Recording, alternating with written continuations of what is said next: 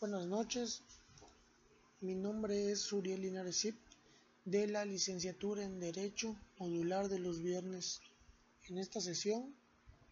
estamos llevando la materia de práctica procesal laboral. En esta sesión vamos a explicar cómo elaborar un acta que conste de la comparecencia del apoderado legal de la persona moral ficticia. ¿Cómo se formuló la, liquidación del laudo en la actividad? Bueno, primero que nada, empezamos a comparecer en la Junta para acreditar el cumplimiento del laudo. En la parte superior derecha especificaremos una junta especial número, número de expediente y, es la persona que va contra la empresa o quien se haga responsable. Vamos a dar un ejemplo breve que habla de que en la ciudad San Francisco de Campeche es un ejemplo, siendo las tales horas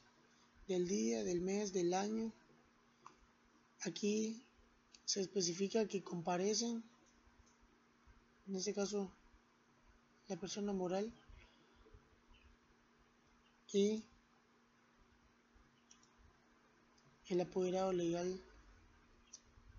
en el juicio registrado con el expediente tal que por su propio derecho se identifica con el nombre de el nombre de quien está demandando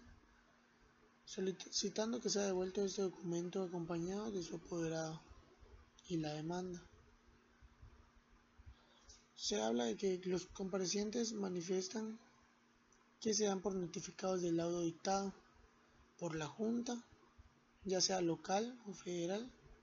con fecha, se pone la fecha, el día, la hora, en este juicio,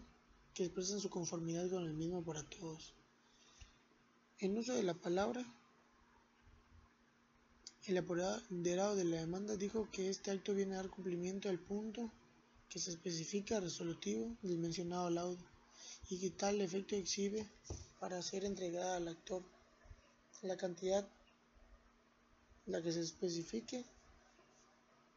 en pago de todas y cada una de las prestaciones que se condena a la demanda de dicho laudo, solicitando que el secretario